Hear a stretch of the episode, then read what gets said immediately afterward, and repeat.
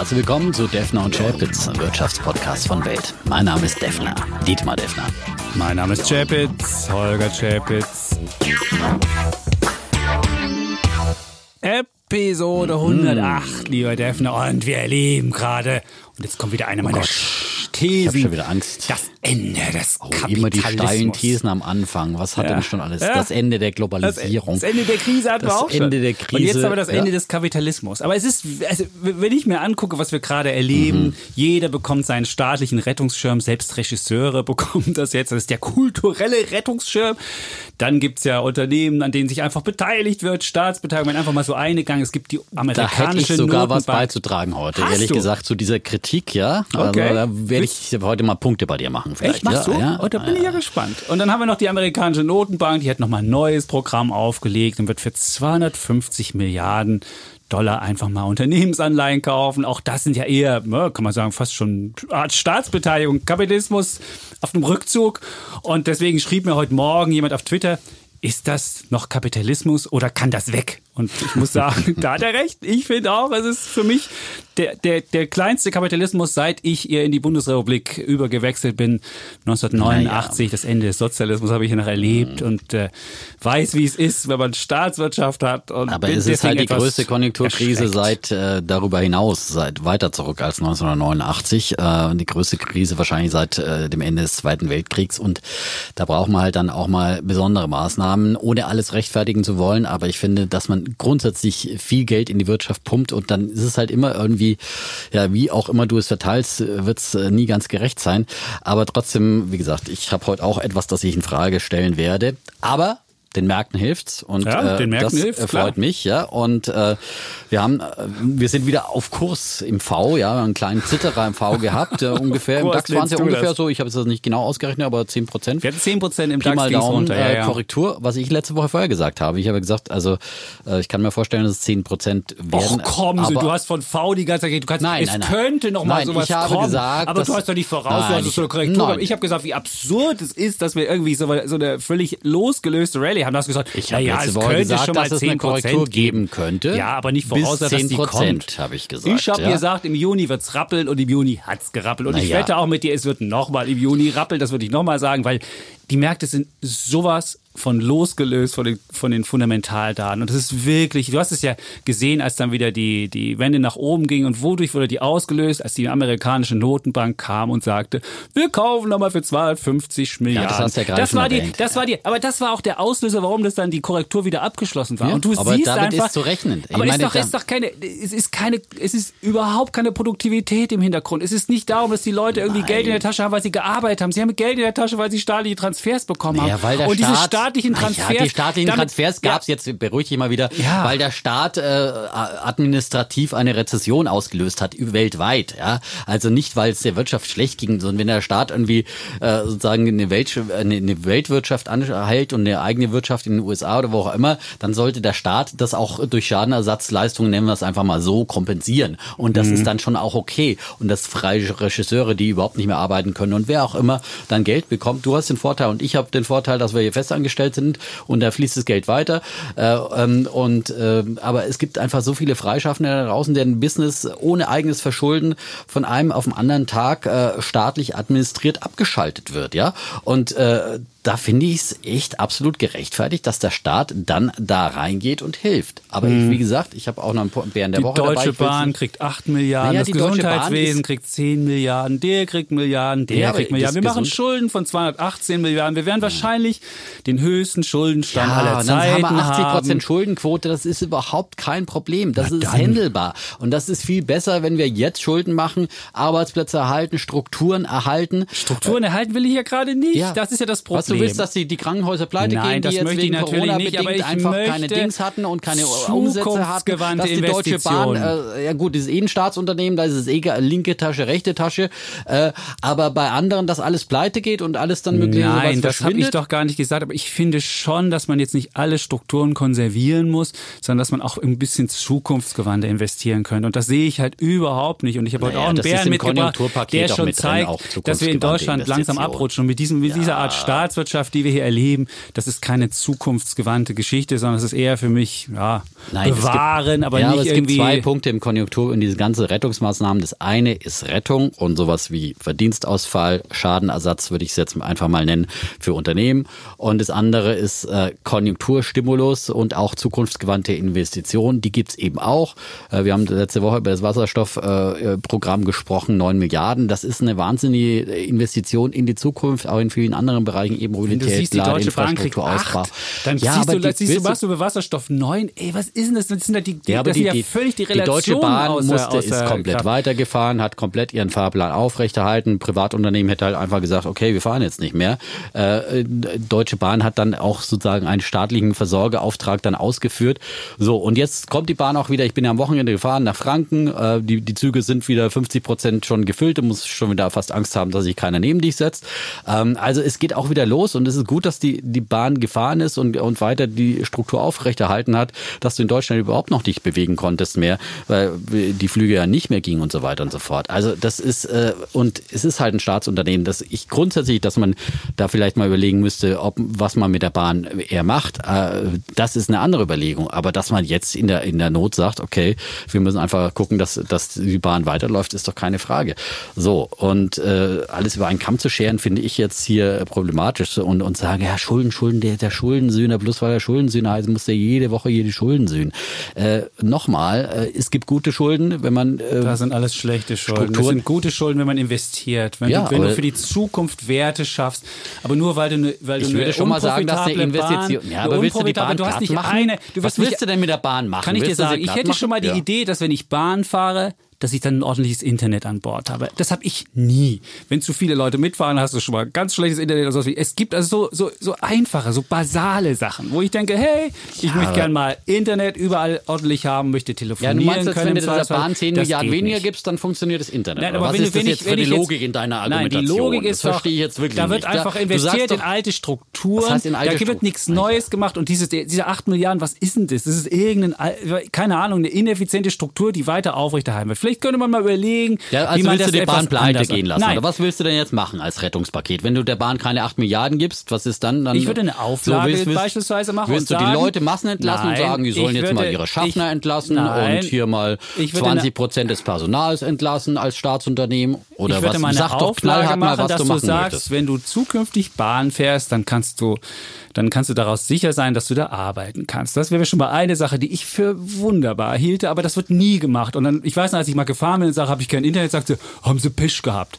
Das ist dann auch der Service am, an Bord der Bahn. Und ich meine, ehrlich, das Ja, ist aber nicht das sind was deine ich, kleinen ich Probleme und das ist kein Problem, das ist kein Beitrag jetzt um Steuergelder Ja, aber du hast keinen. Beitrag jetzt hier geliefert, was mit der Bahn passieren soll als Weichenstellung, außer dass du gerne da Internet immer hättest. Ich Natürlich hätte das, nur, ich das auch gerne ja, immer. natürlich, das kann man aber auch nicht das ist fordern, kein, das kann man auch nicht, das ist völlig absurd. Damit wird. Werbung gemacht, dass man da arbeiten kann und man kann da nicht arbeiten. Das musst du als Also, du erstes kannst sagen. da schon arbeiten, ja. Aber nicht ordentlich. Also das funktioniert nicht. Also soll ich sagen, wir können ja jetzt da ewig, ewig wahrscheinlich drüber streiten, auch über die über die die Mehrwertsteuersenkung, die auch die, der größte Haben wir das Schwachsinn, letzte Mal schon haben wir ja schon gestritten. Also jetzt da sieht man ja jetzt schon die negativen ja. Folgen, dass im, im Juni niemand mehr einkaufen geht. Der Juni ist im, im Eimer sozusagen, weil die Leute denken, "Hä, im Juli könnte ja was passieren. Also auch da sieht man die absurden Effekte, die kommen. In Und der Wirtschaftswoche habe ich gerade am Wochenende gelesen, wo du ja äh, niemand vor dem Adidas-Shop äh, gesehen hast und, und Puma-Shops, dass die äh, durchaus wieder Umsätze hatten im Mai teilweise, die mit Vorjahr vergleichbar waren. Also nur so viel dazu Oh. Mal.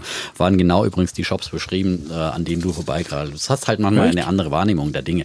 Also, ähm, ich finde, wie gesagt, äh, da vieles musste man machen in so einer außerordentlichen Krise und äh, natürlich kann man immer jede Einzelmaßnahme dann hinterfragen und äh, aber grundsätzlich dieses Schuldenproblem ist kein Problem, ja. Gut, dann ist gut. Da bist du ein wenn Anhänger von MMT. Sollen wir demnächst mal drüber diskutieren? Es gibt auch Stephanie Kelton, das ist ja die ist Befürworterin. ganz was Die hat ein anderes. neues Buch geschrieben. Und genau, Es ist- es ist genau das. MMT die ist Schulden, die wir anderes. heute machen, die in Amerika gemacht werden, werden von der amerikanischen Notenbank gekauft und werden nicht wieder in den Markt zurückgeführt aufgeführt, die Schuldpapiere. Es ist nichts anderes als Staatsfinanzierung durch die Notenpresse. Es ist MMT. Es heißt nicht so, es ist aber MMT. Und genau das gleiche machen wir in Europa. Wir machen da ein klassisches EZB. Konjunkturpaket, wie es da haben wir auch eine EZB. gab. Ja, aber wir haben ja. auch eine EZB, die die Staatsanleihen kauft, sonst würden ja die Italiener nicht ihre Konjunkturpakete durchbekommen. es ist einfach, äh, endlich es haben ist jetzt endlich Finanzierung auch die durch die Italiener Notenpresse. was Insofern, wir hier. diskutieren da aber demnächst mal drüber. Über MMT, du liebst es ja so. Ich finde, das ist der größte. Du unterstellst der mir immer, dass ich größte MMT Rubbish, den liebe. Nein, MMT ist ganz was anderes. Ja? Es ist genau das. Nein. Es ist genau Nein. das, du sagst, Schulden sind egal, das hast du uns ja gerade versucht zu erklären. Ich habe gesagt- und du siehst ja gerade in Italien, Nein, ab irgendeinem gesagt, Punkt kippt es dann 80 doch Schulden, vielleicht. Schulden sind überhaupt kein Problem. Ja. Ja? Und weil wir vorher äh, eine schwarze Null hatten und, Und warum müssen wir Italien können. raushauen? Warum brauchen die ein Rettungsprogramm? Warum müssen wir da Steuergelder hinbringen nach Italien? Oh, weil sie vorher Schulden gemacht haben. Ich denke, Schulden sind kein Problem. Nein, lieber Dietmar, Schulden sind Nein, ein weil Problem. Italien von der Corona-Pandemie als erstes betroffen Weil sie wurde. eine und wir Schuldenquote von hatten. 130 ja, deswegen Prozent kam. Corona nach Italien. Jetzt wird's hier langsam lächerlich, wirklich. Ja, Corona kam nach Italien, weil sie 130 Prozent Nein, aber Schuldenquote Italien hatten. konnte das nicht- konnte das nicht managen. Das ist wirklich Das ein Konjunkturpaket, Witz, ja? Ich die möchte das nicht als Verwandten haben, weil wenn ich dann mal im Krankenhaus liege, dann sagt er, oh, Geräte abschalten hier bitte, ja, äh, weil der Defner ja immer äh, Alkohol getrunken hat oder und sowas. Ne? Wenn es in der Stunde der Not muss man Solidarität zeigen und sagen, okay, ihr hattet wirklich Pech, ja, das ist nichts Eigenverschuldetes, ja, und und äh, und danach muss man sagen, okay, wir wollen auch, dass ihr Reformen macht Ja, so super, Aber das will ich ja sehen. Das ist ja das große, das ist was Ja. Italien hat seit 1999 keinen Prozent Wachstum jetzt mehr gemacht, außer Schulden, da haben sie Wachstum gemacht, aber sonst nirgendwo Wachstum. Also ich weiß nicht, wenn das unverschuldet ist, dann nennst du das unverschuldet. Ich würde sagen, da gibt es eine gewisse hm, vorherige Mitschuld. Man hätte auch in guten Zeiten, die jetzt in Italien sehr rar waren, zugegebenermaßen, mal ein bisschen ja, vielleicht die eigene Bevölkerung mal mit Steuern belegen können, damit man die Staatsverschuldung ein bisschen abbaut. Die Leute haben ja genug Kohle. Insoweit, egal, die Diskussion hatten wir auch schon. Und der Kollege Seifert hat sich beschwert beim letzten Mal. Wir hätten am Anfang gleich so rumgemeckert. Das haben wir jetzt wieder gemacht. Der fährt immer los. Weil du hier immer mit deinen die- steilen Thesen hier die- kommst, jedes Mal die alten Kopfhörer auf Geschichten aus, packst und, nochmal. Und Oh. sagt immer, ich will nicht gleich am Anfang so eine schlechte Laune haben. Also müssen wir jetzt mal wieder ein bisschen besser launiger werden. Außerdem hat, die, hat der Kollege Seifert gesagt, seine Mutter, die hatten wir mit Milchmädchen Hoss so ein bisschen in Verbindung gebracht. Die fand das nicht so lustig. Die wollte darauf hinweisen, dass sie mit Milchmädchen nichts zu tun hat, sondern eine Frau im besten Alter ist, die mit beiden Beinen im Leben steht und die wir immerhin schon zu Aktien jetzt bekehrt haben. Sehr gut. Das einzige Problem, sie hört noch nicht Defner und Schäpitz. ist wir nur- haben sie gar nicht bekehrt. doch, wir haben sie bekehrt, weil der Sohn natürlich ihr das vorgespielt Okay. hat und so weiter. Ja. Und dann haben wir ja noch eine Geschichte geschrieben in der Welt, ja, wie man mit 50 plus ordentlich anlegt. Das Sehr macht gute sie jetzt Geschichte auch. übrigens, ja, finde und ich. Leider ist sie noch nicht Hörerin. Sie ist nämlich Physiotherapeutin und hat irgendwie zehn Stunden Kunden, die ihr irgendwie die Ohren zu erzählen. Und dann will sie nicht noch Defner und Schäpitz hören. Aber vielleicht schaffen wir das. Das müsste Ja. unser Ziel sein. Mutter Seifert wollen wir Mit als diesem Hörerin Einstieg haben. heute nicht, auf jeden Fall. Und Gut. äh, ja, Hm, okay, du wir- hattest ja gesagt, das wäre ein, ein Anti-Kontraindikator. Äh, deswegen äh, nehme ich dann das Milchmädchen aber hier mit, äh, das ich dann kommentierend angefügt habe, dann durchaus zurück. Aber apropos äh, Streit am Anfang, ähm, da gab's auch eine Rezension bei Apple Podcasts und da äh, schreibt jemand, großartiger Podcast, die beiden sind klasse, sehr informativ, persönlich und hin und wieder fliegen die Fetzen, aber das muss so. Wer das nicht will, soll sich in Live-Yoga anhören. Live-Yoga. Live-Yoga anhören. Okay, vielleicht machen wir eine kurze Yoga-Pause. hin und wieder. Ich würde sagen, Om. häufiger hin. Ja, es ist, nein, es ist also ja ein kleines Om dazwischen. Du musst dann auch mitmachen. Das ist Ach so. zum Beispiel Om. Dann kommen wir wieder ein bisschen zur Ruhe. Wir kommen runter. Om, Om. Und wir sinnen uns. Und ja. Geht das so? Ja, sehr gut. Ich habe so eine, so eine Werbung für eine, für eine App gesehen, Calm heißt die. Da soll man auch ganz ruhig werden und besser schlafen können. Ja. Um, ist gut. So, jetzt wollen wir nicht hoffen, dass die Hörer eingeschlafen sind, aber so ein bisschen Ja. Beruhigung in so einer Beruhigung. Debatte ist manchmal auch nicht schlecht, ja. Und dann gab es ja das letzte Mal auch noch das Ja. große Wasserstoffthema. Das auch große da, Wasserstoffthema. Ja, haben wir ja letzte Woche schon ähm, hier äh, diskutiert und Mhm. Bulle der Woche hat der Kollege Chapitz äh, seinen ähm, exklusiven Artikel schon mal vorab ein wenig verraten und dann habt ihr ja ein Ding rausgehauen, Jahrhundertchance Wasserstoff. Ich wurde mehrfach im Kollegenkreis hier auf diesen Artikel angesprochen und gefragt, muss man jetzt unbedingt Wasserstoff? Also die, die Leute, ich habe schon richtig so ähm, das äh, Dollar, ich will jetzt, ich spreche jetzt nicht mehr von Milchmädchenhaus, nein, äh, das Dollarzeichen in den Augen gesehen stehen und die Gier und FOMO. FOMO, FOMO. Fear of Missing, Missing Out. Oh Fear Gott, da muss ich unbedingt dabei. Jahrhundertchance. Wer will sich denn sowas entgehen Das? Wenn, stimmt. wenn man so eine Schlagzeile liest, dann, äh, dann setzt natürlich alles aus, ja, und dann äh, rennen die Leute zur, und deswegen finde ich, müssen wir das einfach jetzt noch mal ein bisschen diskutieren heute auch, ähm, sozusagen, ob man ähm, bei solchen Trends und solchen Hypes, ich finde es ja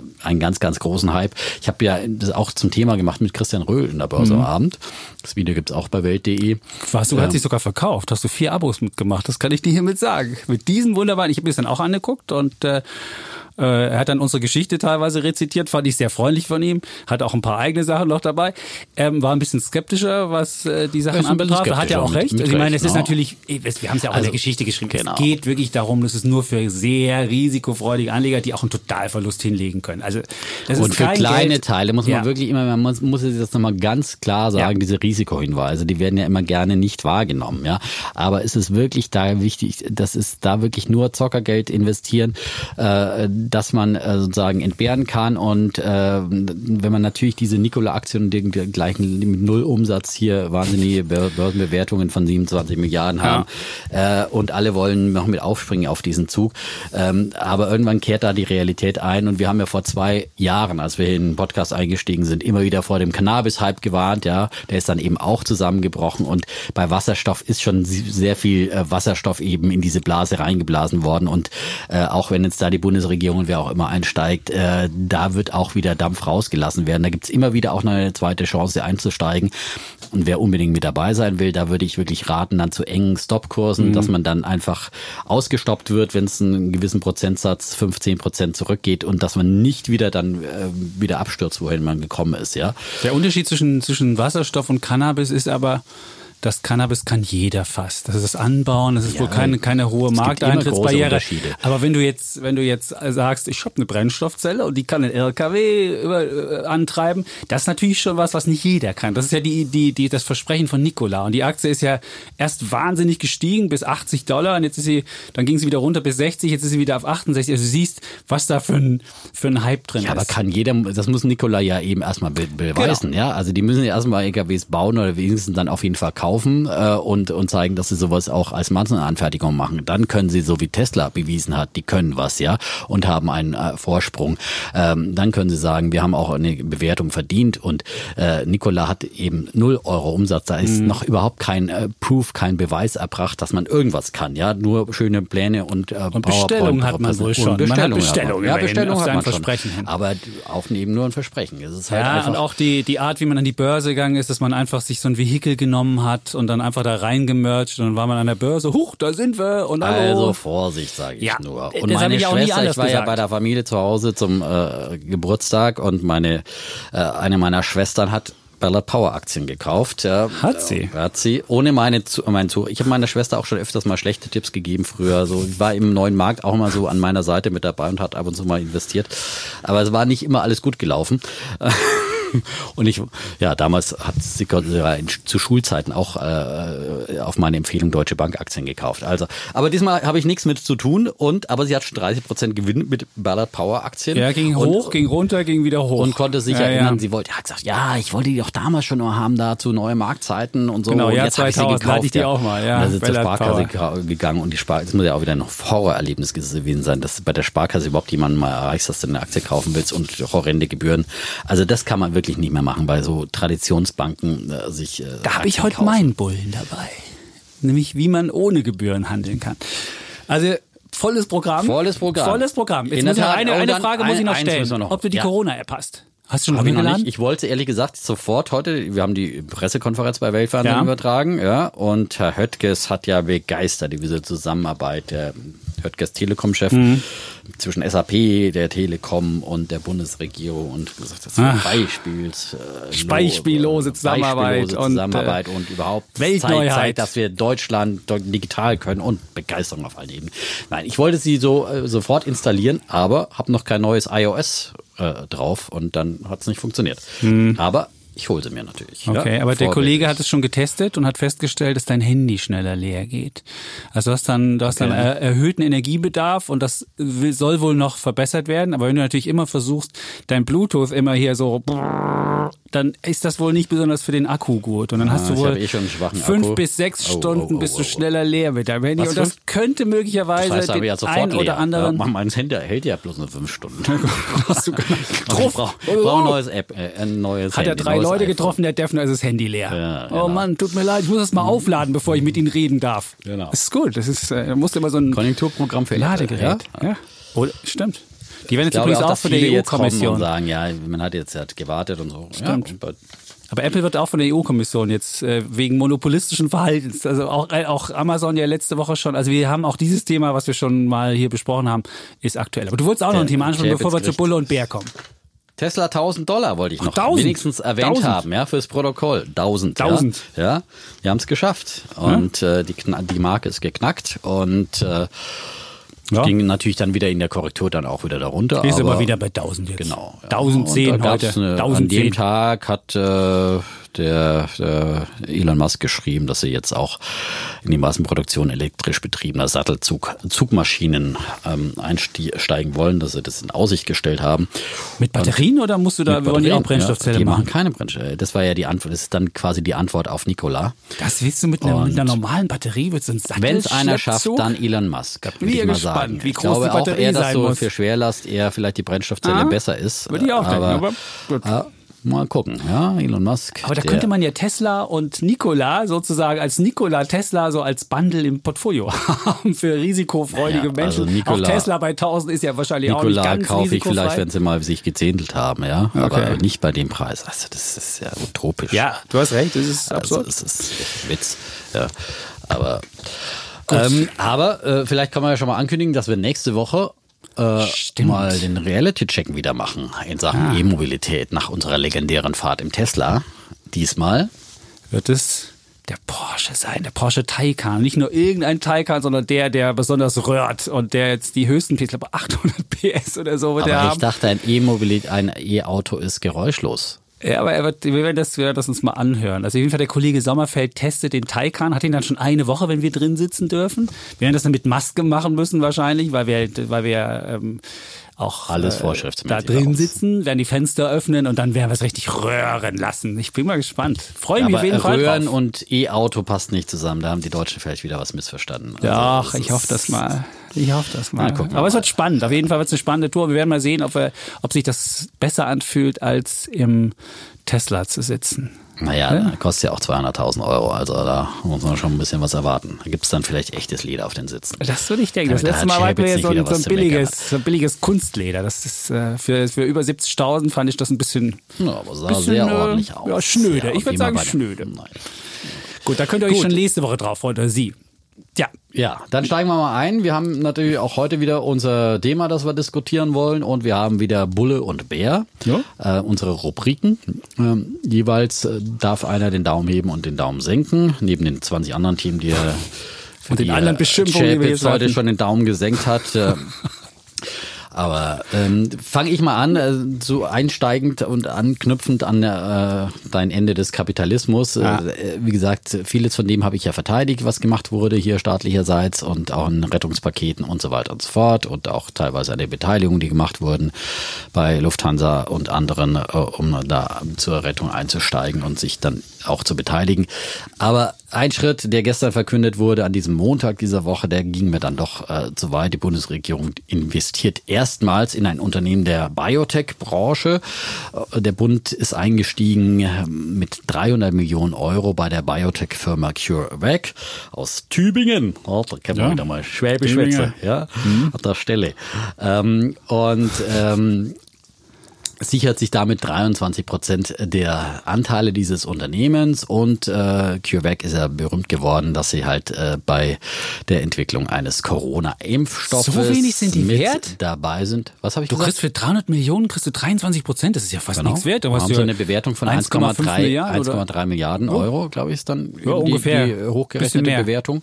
Das ist ja wenig. Ähm, so billig. Das ist sehr günstig äh, und äh, zumal äh, dann jetzt danach, äh, und die Welt hat es als erstes berichtet, äh, ähm, die äh, CureVac offenbar auch an die Börse in äh, Amerika gehen will, an den Nasdaq, ja. Und äh, ein anderes Unternehmen, das ja schon ähm, auch in der Entwicklung eines Impfstoffes vorne ist aus Deutschland, ist BioNTech. BioNTech heißen die, ne? Ja, BioNTech. Genau. BioNTech heißt BioNTech, die, BioNTech. Genau, BioNTech. Und ähm, die sind, glaube ich, rund 10 Milliarden schon wert. Die sind ja auch äh, letztes Jahr an die Börse gegangen, äh, an den Nasdaq und äh, da schon hochgechest worden. Und dann natürlich, als sie äh, Corona-Impfstoffe entwickelt haben, nochmal hochgeschossen. Ähm, und die sind schon weiter, waren früher dran mit äh, auch äh, den klinischen Tests. Aber CureVac ist eben auch da ein heißer Anwärter, einer von zwei hier in, in Deutschland, die da vorne mit dabei sind, neben vielen anderen internationalen. Das ist ja soweit so gut und so schön und das wird dann möglicherweise auch, würde ich mal sagen, ein erfolgversprechendes Investment aus Investmentsicht, weil wenn die jetzt in die Neste gehen, dann haben die sich ruckzuck verdoppelt und da macht der Bund dann auch mal ein Geschäft. Was der Altmaier, der macht, der will zu, auch ein bisschen zocken. Im, Im Gegensatz zur Commerzbankbeteiligung mhm. oder dem gleichen. Aber ähm, so, und, und ähm, dann gab es ja noch die Geschichte, dass ja eigentlich äh, Trump im März schon mal einsteigen wollte bei CureVac. Da gab es ja auch eine Welt am Sonntag-Geschichte, wurde nie offiziell bestätigt, aber es gab damals angeblich Interesse der US-Regierung an CureVac und da wollten sie dann exklusiv offenbar, äh, nach dem, was man gelesen hat, äh, Impfstoffe und dergleichen haben. So, und äh, dann damals hat dann aber der Haupteigentümer Dietmar Hopp der 80 Prozent mit seiner Investmentgesellschaft äh, hält, ähm, an CureVac gesagt, nein, wir verkaufen nicht an Amerika. Und ähm, ja, ähm, Möglicherweise ist daraus dann auch diese, äh, sind die Gespräche dann möglicherweise entstanden über eine Kapitalbeteiligung. Ähm, und es gab jetzt im Nachgang eben dann nochmal ein Schreiben des Bundesfinanzministeriums, eben das ähm, auch Welt äh, den Kollegen vorliegt von Welt und äh, wo es heißt, der beabsichtigte Erwerb einer Bundesbeteiligung an CureVac soll sicherstellen, dass das Unternehmen nicht durch einen ausländischen Investor übernommen wird und ins Ausland abwandert. Also, man erkennt, dass die Biotech-Branche jetzt systemrelevant ist, soweit so gut, und dass man ihr jetzt plötzlich eine neue, äh, größere Bedeutung beimisst. Ähm, aber auf der anderen Seite muss man halt sehen, dass äh, dieses Thema jahrelang hier überhaupt keine Rolle gespielt hat in der Politik. Entsprechend hat sich Dietmar Haupt, der Investor, der gestern dann eben auch dabei war, bei dieser Pressekonferenz mit Altmaier auch sehr, sehr kritisch gegenüber der Regierung äh, geäußert. Da hat er schon ein paar Botschaften untergebracht äh, gegenüber Herrn Altmaier in der Öffentlichkeit und er hat gesagt, es sei ja ein kleines Wunder, dass es in Deutschland überhaupt noch erfolgreiche Biotech-Firmen gebe. Die Fundamentalkritik von Haupt, die richtet sich hauptsächlich an die deutsche Steuergesetzgebung, die sehr investiert investitionsfeindlich sei, weil man nur 60 Prozent der Investitionen abschreiben kann. Und es sind ja häufig Totalverluste. Er selber hat gesagt, äh, sechs seine bisher 16 Biotech-Beteiligungen waren schon äh, Totalausfälle. Und ja, entsprechend werden hier Investoren verschreckt und entsprechend gibt's ja auch in Deutschland äh, kaum Biotech-Investoren, vor allem nicht aus dem Ausland, äh, weil die diese ganzen Regulierungen und Steuergesetzgebungen abschrecken. Und es gibt eben eigentlich nur Dietmar Hopp und die Strüngmann-Brüder, die hier groß in Biotech investieren ähm, und äh, hier eben auch Startups so lange durchfinanzieren, bis sie dann irgendwie auch mal ansatzweise in Richtung eines Medikaments kommen. Äh, auch äh, BioNTech wurde ja von den Strüngmann-Brüdern unter anderem finanziert finanziert. Und ähm, ja, ähm, und das sind eben kapitalintensive Investments und meiner Meinung nach sollte eben der Staat hier nicht als Investor ich, äh, ein, eintreten und Anteile an einem Unternehmen, an einem Unternehmen, von dem man überhaupt nicht weiß, ob das überhaupt dann jemals überhaupt einen Impfstoff äh, finden wird. Sind zwar Erfolgsversprechen mit dabei, BioNTech ist auch mit dabei, anderes ist auch dabei. Wird's äh, CureVac werden? Man weiß es nicht. Und warum muss der Staat jetzt hier als Investor in ein einzelnes Unternehmen eintreten und äh, investiert man jetzt demnächst querbeet in, in Biotech-Unternehmen? Man bevorzugt ein Unternehmen. Das hat auch der Chef der Monopolkommission Kommission Wambach kritisiert, dass äh, das potenzielle Gefahr auch für den freien Wettbewerb ist, weil ähm, durch diese Tatsache dann eben, äh, dass äh, der Bund an einem Unternehmen beteiligt ist, der schon dann gewisse Vorteile hat in der Finanzierung natürlich, aber auch der Bund ist ja derjenige, der die Regeln für solche eine Branche auch setzt, dass man da auch bevorteilt ist. Das macht überhaupt keinen Sinn aus Wettbewerbskriterien. Aber vor allem finde ich, gehört der Staat nicht in Unternehmen. Der Altmaier sagt jetzt wieder, der Staat ist nicht der beste bessere Unternehmer, aber trotzdem muss man sich beteiligen, verstehe ich nicht. Das passt für mich nicht zusammen. Der Staat soll sich dann raushalten. Er soll endlich mal vernünftige Rahmenbedingungen für Startups in Deutschland schaffen, sowohl für Investoren, aber auch für Gründungen, weniger Bürokratie, mehr Unterstützung meinetwegen, aber nicht als Investor da bei einzelnen Unternehmen auftreten. Das äh, macht echt überhaupt keinen Sinn für mich und das ist wirklich für mich verfehlte Industriepolitik, hat ja auch mit einer Rettungspolitik in dem Fall nichts zu tun, nur weil man meint, das ist hier ein potenziell systemrelevantes Unternehmen. Was will denn der Staat jetzt alles noch aufkaufen in nächster Zeit? Also das passt nicht. Er soll vernünftige Rahmenbedingungen schaffen, auch für Ausbildung sorgen und für gute Standortbedingungen, auch für ein positives äh, Verhältnis gegenüber der Biotechnologie, die ja oft, oft hier auch verschrien wurde und äh, von, äh, mit Skepsis äh, wissenschaftlich betrachtet wurde und dergleichen, sondern dass man da schafft, wir schaffen ein positives Umfeld auch für Investoren, auch für Privatanleger. Im Jahr am neuen Markt, da gab es noch viele Biotech-Unternehmen, die an die Börse gegangen sind. Die Zeiten sind auch vorbei, ähm, weil eben natürlich auch äh, die Aktienkultur überhaupt nicht gefördert wird. Das wären mal Maßnahmen, dass man sagt, Deutsche hier, wir, äh, wir äh, ermöglichen euch hier Investments auch in Aktien und dann habt ihr auch Steuervorteile vielleicht nach zehn Jahren oder was äh, und müsst die Gewinne nicht mehr versteuern. Wir machen ähm, Aktieninvestments interessanter. Wir machen es für große Investoren interessanter, in Startups zu investieren, aber nicht der Staat, der da in äh, Unternehmen investieren soll. So. Wunderbar. Alles gesagt hier. Das ist dein Bär der Woche. Das ist mein Bär der Woche Bär. für das das ja Investment von Staatsinvestments in, in relevante Unternehmen. Da hast du völlig bei recht. Cure weg. Ja, also Aber, aber wenn du wirklich, du hast ja recht, äh, ähm, BioNTech ist 10,5 Milliarden schwer und diese Moderna, was ja so das amerikanische Pendant ist, ist sogar 25 mehr. Dann hätten wir wirklich ein Schnäppchen gemacht. Aber unabhängig davon, du hast natürlich völlig recht, der Staat hat da nichts zu suchen. Und alle haben aber Positives kommentiert. Auch Hat wir auch bei Welt haben gewundert. das positiv Ja. kommentiert. Mir hat das auch gewundert, Ja. weil ich finde, da hast du völlig recht. Wie kann es sein, nur weil was systemrelevant ist, ist zu schützen, dass es abwandert? Wenn jemand abwandert, das ist so, als ob du eine Ehefrau hast und, und dann sagst du, naja, dann, dann mache ich immer eine Fußfessel dran Ja. und mal bezahl da was oder hab dann Wachschutz nebenan, damit die nicht abhauen kann oder sich einen neuen sucht.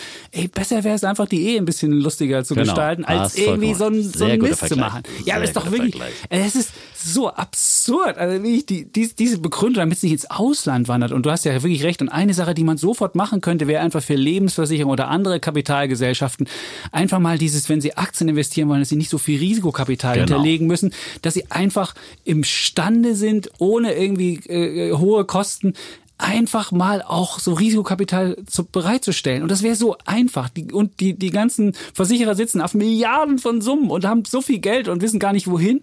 Und es, nur weil die Regulierung es sagt, äh, Staatsanleihen sind risikolos und Aktien sind alle immer böse, dann, äh, also das würde man lieber daran was ändern, als das. Also wirklich Genau. völlig und absurd. es gibt ja seit Also, Jahren so viele ja. Forderungen der Start-up-Szene, wo Ja. man sagt, wir haben ja so viele äh, Knüppel, die uns zwischen die Beine geworfen werden. Ja. Und wir sind eigentlich nur noch in Deutschland, weil meinetwegen Berlin so eine coole Stadt ist oder was auch immer.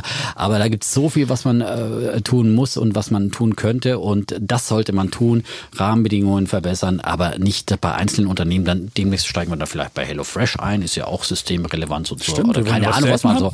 Ja, ich meine, Ja. gibt sicherlich ein paar Rocket-Internet-Unternehmen auch, die da, äh, die man da, ja. Vielleicht kann der Herr Altmaier jetzt mal Rocket Internet äh, Sehr retten, schön, ja? damit- damit ja, damit der Aktienkurs auch mal Sehr steigt. schön. Ja? Obwohl, der, der, der, steigt ja mal zu günstigen Kursen jetzt ein. Das hat er bei der Lufthansa ja schon gezeigt und das hat er jetzt Stimmt. ja wieder bei CureVac zu einem, Also bei, ich finde beim, beim, wenn man wie bei der Lufthansa 9 Das Milliarden da reinkommt, da kann man verstehen, dass man sagt, dann will ich auch Anteile haben äh, und nicht nur euch einen Kredit geben. Ja, muss man auch, sonst hätten- wären die einfach auch, überschuldet ja. gewesen, Das haben wir also, ja auch, genau, ja. das sowieso. Ähm, aber das haben wir ja auch so gefordert. Ja. Aber das ist wirklich Ultima Ratio, finde ich. Oder und dann sollte man eigentlich auch gucken, dass man wieder wieder rauskommt. Mhm. Ansonsten gibt's dann demnächst neben der deutschen äh, unsere Staatsunternehmen, ja, Deutsche Telekom, Deutsche Post, wo der Staat noch mit drin ist. Deutsche Lufthansa, Ja, die- Deutsche CureVac. Die Deutsche Commerzbank Deutsche und die Deutsche CureVac. CureVac. Ja. Super. Wie hieß es früher? VEB, äh, Biotechnologie, VEB, genau. V- VEB, Pharmazie und VEB. Äh, ja. so, und Volkseigene die, Betriebe, ja, ja. wird dann die, die offiziellen Medikamente der Bundesregierung dann Jetzt herausgeben. hätten wir ja Jetzt, fast, können wir uns ja fast wieder im Arm liegen und sagen, das Ende des Kapitalismus. Hast du jetzt hier auch schon so ein bisschen In dem einzelnen. Fall ist es wirklich ein, äh, ja, es ist kein Markt, es ist keine marktwirtschaftliche Entwicklung. Ja? Ja. Wundert mich auch, dass der Kollege Gersemann, der doch immer der äh, sozusagen Marktwirtschaftler ist, Ja. der hier den Finger immer erhebt. Eigentlich Hier- immer. Ja, ja, ist, er ist auch abgefallen. Da habe äh, ich mich auch gewundert, muss ich sagen. abgefallen. Also ich finde, dass es auch kein, also selbst wenn es ein gutes Investment ist, meine, kann der Staat ja nicht nur, weil es ein gutes Investment es ist, auch also- das nicht machen. Also Nein, ich der meine, Staat hat, hat doch wirklich nicht die Aufgabe, jetzt hier äh, Zu. Zocker, äh, äh, Startup-Investor mit äh, zu werden äh, und irgendwie Gewinne zu machen. Ja, also das ist das es ist sei denn, wir machen einen Staatsfonds. Staatsfonds. Dann wäre das eine andere Geschichte. anderes. Aber dann macht man das nicht Genau, mit deutschen aber Unternehmen, macht man einen dann macht man das mit ausländischen ja, Unternehmen. Oder da kann dann auch mal so ein Unternehmen mit rein. Ja, aber Wenn man dann- breit investiert, Gut. ja, kann man Okay. auch mal vorbörslich wegen mir Startups mit reinnehmen. Breit gestreut, warum nicht? Aber das ist dann von einer unabhängigen äh, Expertenkommission dann möglicherweise auch Das hat nichts äh, mit investiert Industriepolitik und ist zu keine industriepolitische Maßnahme und wird nicht von der Regierung dann äh, gesteuert. So also es. das ist wirklich eins too much, ja. Ach gut. Ja, Mann, dass dass wir wir uns einig, uns dass wir uns mal so hier. einig an sind. Ja, hätten wir, mal diese, hätten wir diesen Part des Podcasts mal an den Anfang gemacht. Da hätte Ja, der Seifert genau. in Ruhe hier äh, in die Firma fahren können, ohne Herzschlag und Rasen Genau. zu kriegen. Aber wir haben ja zwischendrin einen Om, Om gemacht. Wir können jetzt mal eine Sollbruchstelle machen, ja. ja. Mal ein bisschen vorher. Wir sollten es vielleicht vorher. Über Anfang, mein Name ist Defner, Dietmar Defner, mein Name ist Chapitz. Episode um. Und dann gleich so ein bisschen, weil ich So, wir machen weiter, wir müssen ein bisschen Zeit. Ja, nicht Gut. mehr zu viel Om machen. Komme ich zu meinem. Bär ja. der Woche. Der ist, der passt übrigens zu dem Bär der Woche, nämlich Okay. äh, der Standort Deutschland ist mein Bär der Woche. Und es gab eine neue Statistik der UN-Organisation UNCTAD. Das ist so der, das ist die Handelsunterorganisation der UNO und die machen einmal im Jahr eine Statistik, die unter ferner Liefen läuft, die keiner wirklich beachtet. Dabei ist sie wirklich eine relativ ja, wertvolle Statistik, weil sie zeigt, wie gut Standorte sind. Es geht nämlich um Direktinvestitionen und zwar ausländische Direktinvestitionen. Und da ist Deutschland im Jahr 2019 zurückgefallen von Platz 6 auf Platz 11. Und damit liegen wir jetzt bei den ausländischen Direktinvestitionen, also dass Leute zu uns kommen und investieren wollen, so wie Elon Musk in Brandenburg oder keine Ahnung, andere, liegen wir jetzt in Deutschland hinter Ländern wie Brasilien oder Irland oder Hongkong oder sogar Großbritannien, obwohl die ja aus der EU ausgestiegen sind. Das ist schon extrem ungewöhnlich, gerade 2019, wo ja diese Unsicherheit bei Großbritannien ist. Wie kann es dann sein, dass die noch mehr Direktinvestitionen anziehen als Deutschland? Das hat mich wirklich frustriert.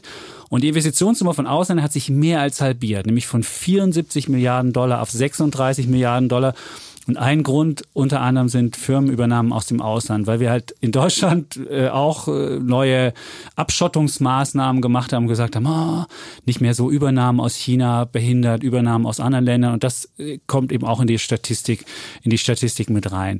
Aber das zweite, was auch in dieser Statistik mit rauskommt, was frustrierend ist, dass deutsche Konzerne stärker im Ausland investiert haben, nämlich 20 Milliarden mehr und jetzt äh, 99 Milliarden investiert haben im Ausland statt 79. Auch das muss man sagen. Also wir kriegen weniger aus dem Ausland und die deutschen Unternehmen gehen stärker ins Ausland. Das ist für mich einfach kein gutes Zeichen ähm, für, den, für den Standort Deutschland. Aber was die UNCTAD noch rausgibt für den Ausblick, der war noch frustrierender. 2019 war sogar ein relativ gutes Jahr für Direktinvestitionen, die sind nämlich leicht gestiegen. 2020 wegen der Pandemie werden wir wahrscheinlich einen Einbruch von 40 Prozent bei den Direktinvestitionen haben. Und dann haben wir ähm, nur noch eine Billion an Direktinvestitionen, also wo ein Land im anderen Land was investiert, also Unternehmen aus einem Land im, im anderen. Und wenn du das wäre dann eine Halbierung gegenüber 2015, als wir noch zwei Billionen hatten. Und was mir das auch zeigt, dass wir, das habe ich ja schon hier millionenfach gesagt, da können wir uns wahrscheinlich jetzt wieder gleich in die Haare bekommen. Globalisierung. Es ist halt so, eine, so ein bisschen Rückdrehen von Globalisierung, weil man nicht mehr weiß, wenn ich jetzt in dem einen Land investiere, ist das dann da sicher zu investieren? Gibt es da nicht irgendwelche Zölle drauf oder passieren nicht irgendwelche anderen Sachen? Man versucht, seine ganzen Produktionsketten wieder stärker heimzuholen. Und das ist so eine Abschottungspolitik. Und deswegen ist die Statistik in diesem Jahr besonders frustrierend, weil es, weil, weil man eben sieht, wie weit diese, diese internationale Verflechtung äh, zurückgeht, wie ähm, sich Länder abschotten, wie sie Restriktionen machen, wie es äh, solche Sachen gibt. Und deswegen ist mein Bär der Woche für den Standort Deutschland, aber auch für Globalisierung insgesamt.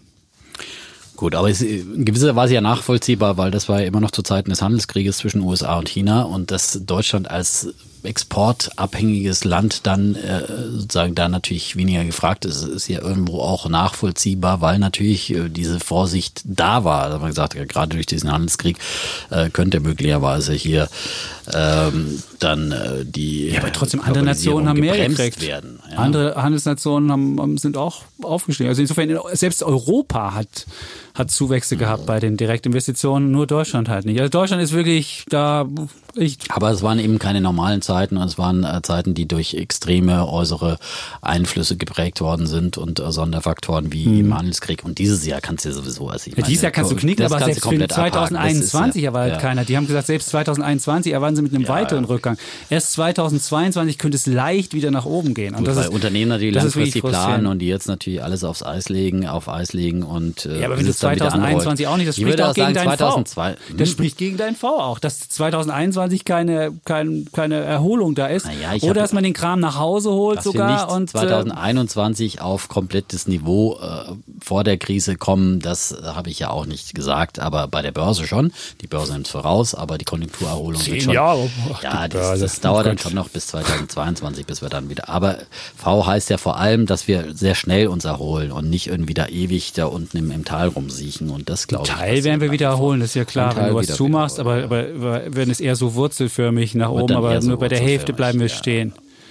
Es wird kein Das richtiges V. wir. Es Also konjunkturell wird es wahrscheinlich kein V werden. Nee. Aber an der Börse bin ich nach wie vor, äh, wird es ein V mit, äh, mit zittriger Hand geschrieben, ja, auf der rechten Seite. Und finanziert von den Notenbanken. So, Wie habt ihr das V genannt in einem Artikel? Das Signum des Jahres? das Signum des Jahres. Ah. Ja, das Signum des Jahres, das V. V für steht für V-förmige Erholung, das ist das Und für Positive. Volatilität, ja. Und für Volatilität. Ja, das ist- Schwankungen. das also du natürlich, siehst, könnte auch für V Virus stehen. Schwankung in sich. Könnte für. Virus auch stehen, das V. Oder für Vakzin, also für, für Impfstoff. Also das, das V steht für vieles. Und es Ich steht für den Defner vor allem für Victory. Ja? Okay, gut. Ja.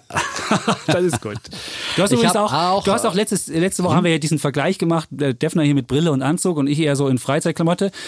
Ähm, und mehr Leute fanden das fanden den Defner mit Brille gut. Meine Kinder haben das so ein bisschen, die haben sich lustig gemacht drüber, dachten, aber alle anderen, die geschrieben Übrigens, haben, deine fanden, Kinder haben mir, also Ja. Levin hat mir bei Instagram ein Like gegeben für Wofür? mein 1000 äh, Dollar Tesla äh, Foto, das ich gepostet habe. Ja. Wirklich? Eine Da kleine Installation habe ich da mit, mit dem Matchbox Tesla, den Ja. mir Georgi jetzt vom Wetter mal geschenkt Ja. hat, für den guten Tipp äh, der Tesla-Aktie, weil der ist ja damals bei 180 oder sowas eingestiegen. lässt dich also Ja. bestechen, Nein, also lässt dich das ist nicht bezahlen für gute Das ist überhaupt Tipps. nicht ein kleines ist ein Dankeschön. kleines Dankeschön, Okay. das im, im Rahmen der Axel Springer Richtlinien für Geschenkannahmen ist.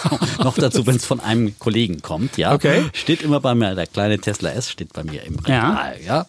So, Muss ich und den habe ich dann reden. mit, mit, mit den Reuters äh, äh, Chartern Kurs. Mhm. fotografiert, ja, klein, ja. Und da hat er dir ein Herz für gegeben, der Junge? Ja, der Levin hat Der mir Levin. ein Like gegeben. Aber du ja. weißt, der, der, der, der trägt jetzt immer meine T-Shirts, weil er die gleiche Größe mittlerweile hat. muss und die da muss ich mal mit ihm vom reden. Vater auftragen. Ja, der muss die Oh T-Shirts. Das zeigt aber, wie hip, was ich für hippe Klamotten habe. Da will ich ihm sagen, wenn du dem Defner für sowas nochmal ein Herz gibst, ist es vorbei mit den T-Shirts. Dann musst du deine alten wir anziehen. mussten damals ja auch immer die Klamotten der Münchner Verwandtschaft auftragen auf dem Land, ja. Wirklich? Wir waren ja auch nicht so begütert, ja. Und, dann, und die anderen haben dann immer die Markenschins angehabt, ja. Und, und du musstest dann irgendwie. Hm.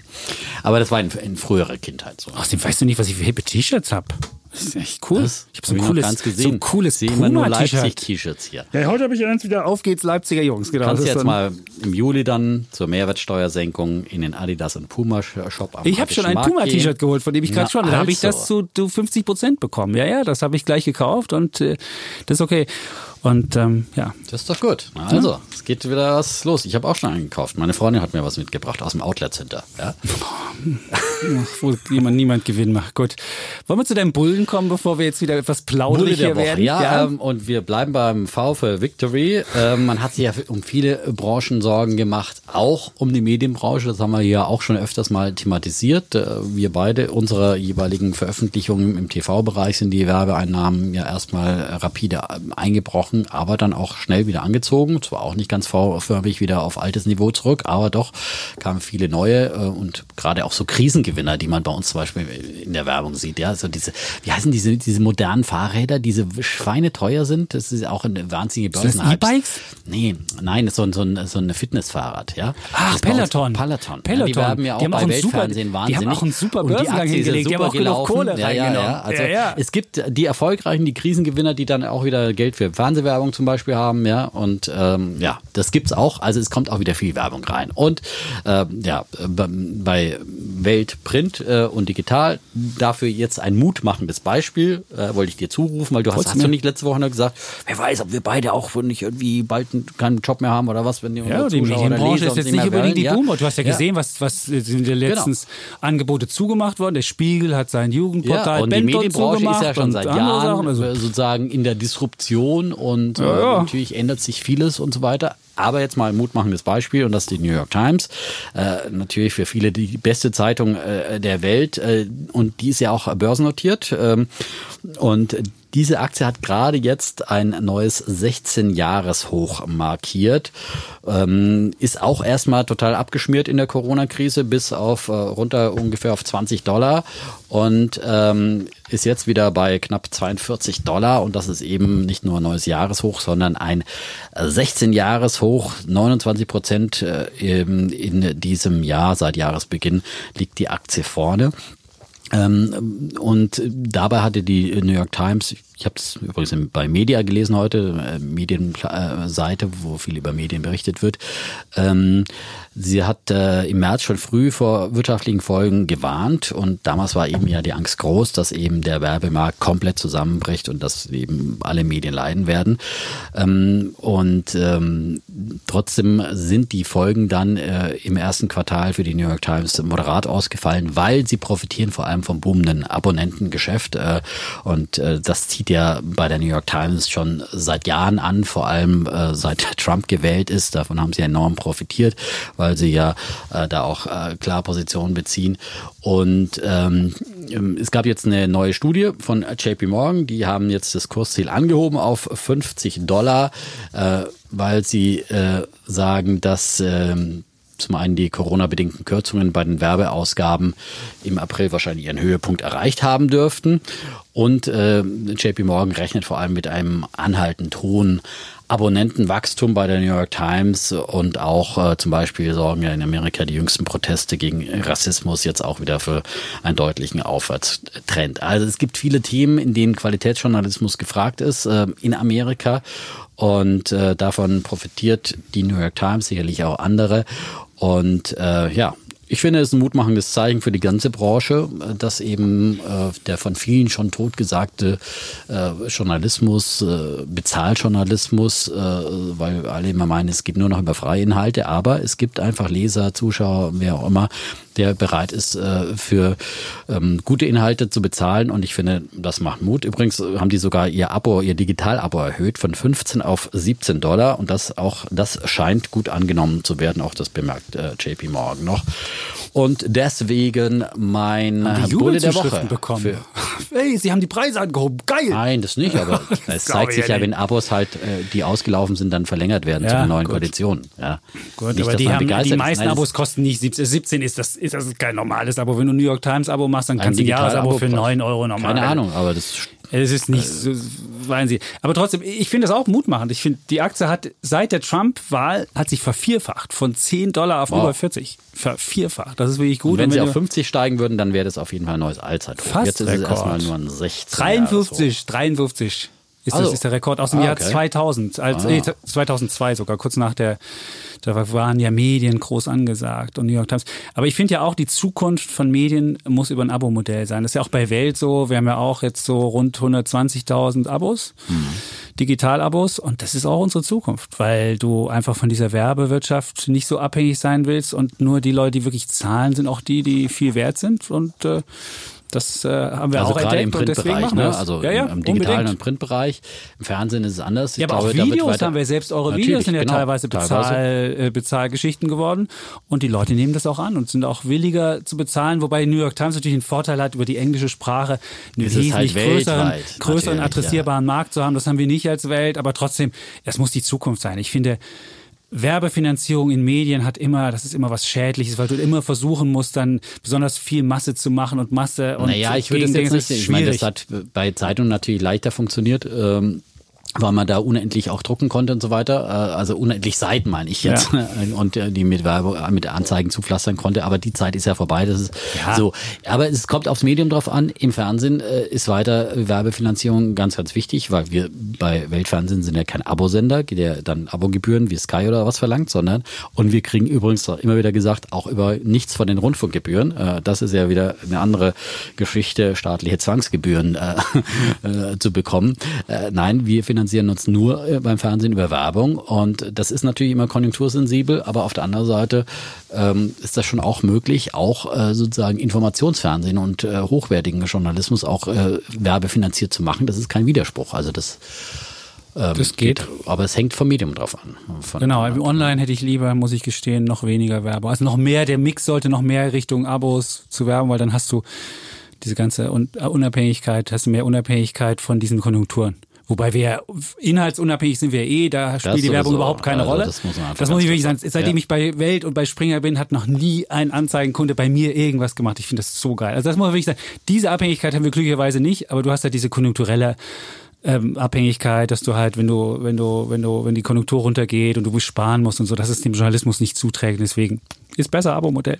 Aber wie gesagt, ein Hoffnungszeichen. Ein Hoffnungszeichen. Die New York Times und äh, das äh, macht auch Mut der Branche. Sehr gut. Das ist ein toller Bulle. Also, dass wir uns heute bei Bullen und Bären so einig sind. Dann komme ich zu meinem Bullen, da wirst du auch einig sein wahrscheinlich.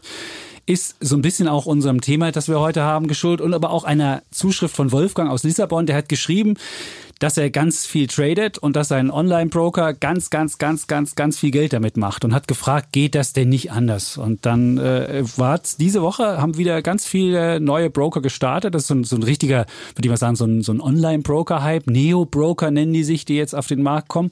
Und das führt dazu, mehr Wettbewerb und es führt auch dazu, dass wir niedrigere Preise haben. Und wenn man jetzt mal guckt, was diese neuen ähm, anbieten, Scalable Capital hat sich jetzt, äh, hat jetzt diese Woche angekündigt, was zu machen. Es gibt ja schon länger, wir haben ja schon drüber gesprochen, Trade Republic, es gibt Just Trade, es gibt Books, es gibt Gratis-Broker.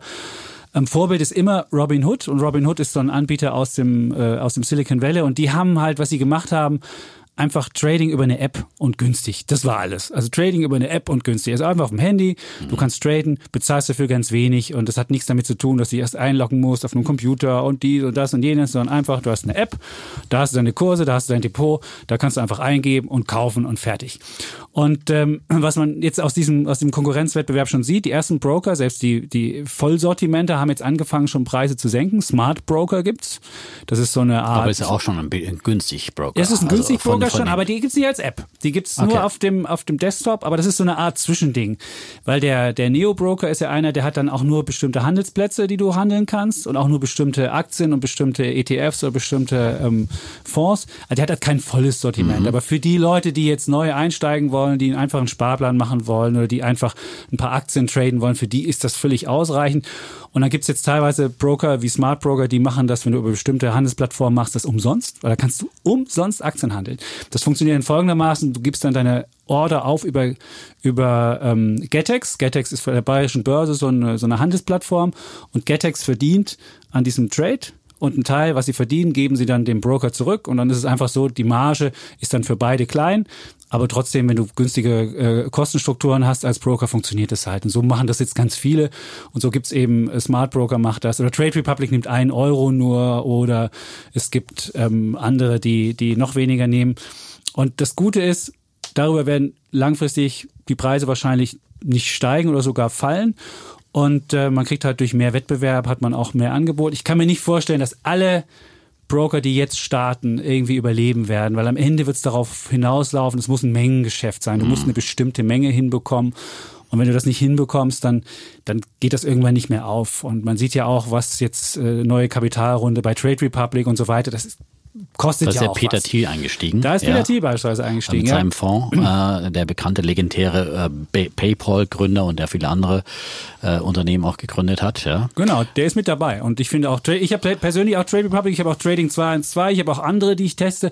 Und ich finde, das sind wirklich ganz einfache, ganz einfache Sachen. Ich habe Was sie immer mich- noch nicht geschafft. Was aber- mich einfach nervt daran, ist, dass man viele Sachen nicht handeln kann. Also beispielsweise so ein Xetra Gold, das ist ja dieses äh, Gold-ETF, das kannst du beispielsweise bei Trade Republic nicht handeln. Das ist blöd. Dann denkt man so, äh, äh.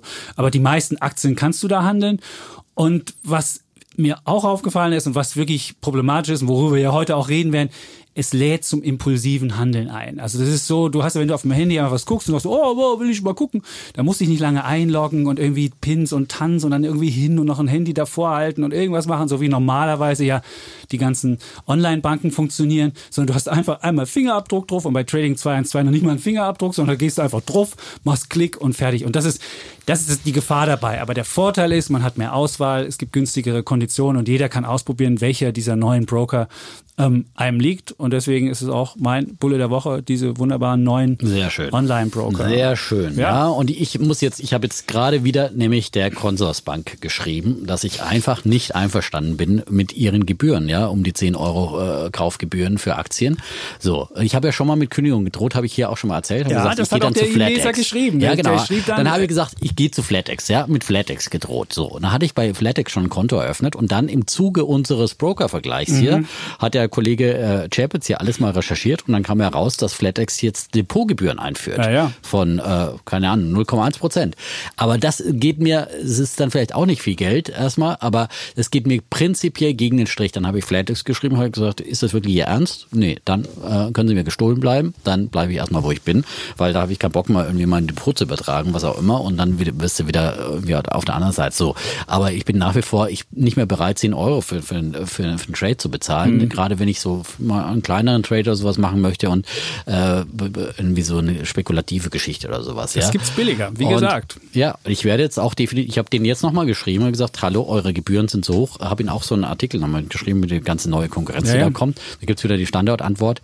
Ähm, ja, sorry, wir können Ihnen leider keine günstigeren Gebühren anbieten. Ähm, wir sind der Meinung, dass unsere äh, Gebühren äh, fair sind, wettbewerbsfähig sind. Ja, und ich bin anderer Meinung. Ja, das muss man. Ich finde, dass jeder, der bei so einem teuren Broker ist, sollte da auch mal hinschreiben. Wir brauchen auch eine Abstimmung mit Füßen. In Amerika hat es ja übrigens funktioniert mit mhm. ähm, mit äh, Robin Hood auch und und anderen. Aber vor allem Robin Hood ist da eine echte Macht. Ne?